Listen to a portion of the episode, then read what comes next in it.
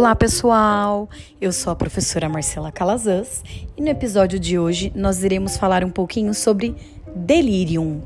E aí, você sabe o que é? Então, sobre o delirium, nós sabemos que é uma síndrome orgânica cerebral de uma etiologia não específica, que tem alguns fatores que predispõem são eles: sepse, desnutrição, hipóxia, insuficiência renal ou hepática, uso prolongado de sedativos e a própria internação prolongada. Quando nós temos um paciente diagnosticado com delírio, ele pode apresentar alguns tipos de sintomas. Estes sintomas, eles estarão relacionados diretamente ao tipo do delírio. Então, o primeiro tipo, o delírio hiperativo. O paciente ele se apresenta agressivo, agitado, ele quer retirar catéteres, roupa, ele quer sair da cama, ele quer sentar, ele quer deitar, ele fica extremamente impaciente. O outro tipo de delírio é o hipoativo. Ele é contrário ao hiper.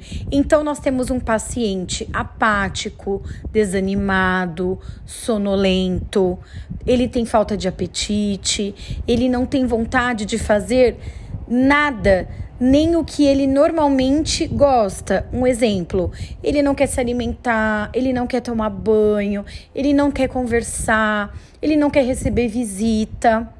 E por fim, nós temos o delírio misto.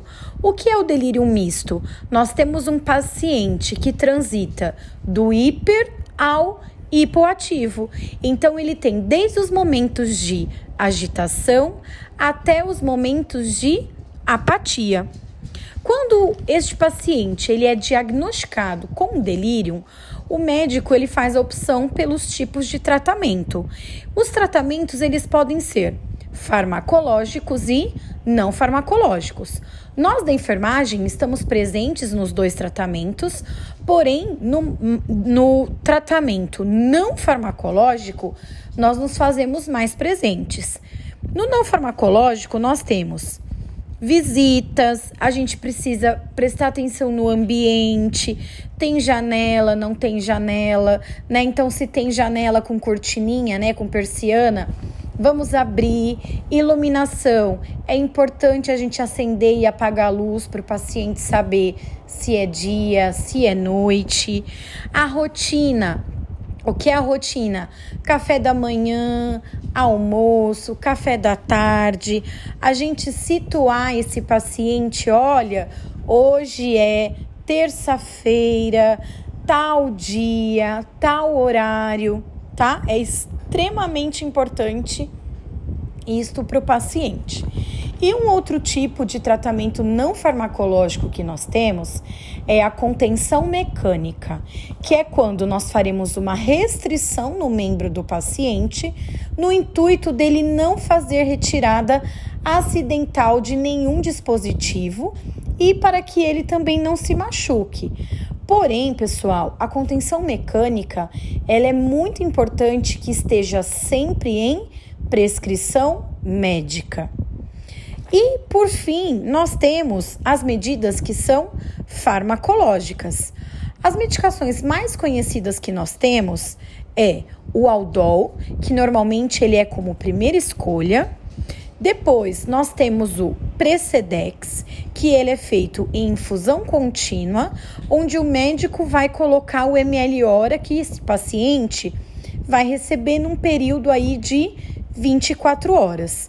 E quando nós temos um paciente com melhora do delírio, que eles acabam fazendo a transição medicamentosa, esse paciente começa a receber o Seroquel ou quetiapina, que é comprimido, e a frequência da quetiapina ela é feita de acordo com orientação médica.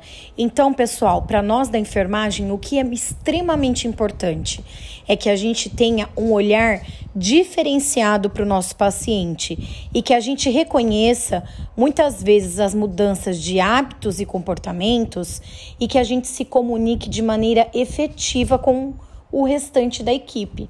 E aí, com isso, a gente consegue reduzir ou tratar de maneira mais efetiva os delírios que o paciente possa desenvolver no decorrer da sua estadia conosco. Tudo bem? E aí, deu para relembrar? Então, por hoje é só. Até o nosso próximo episódio. Tchau, tchau!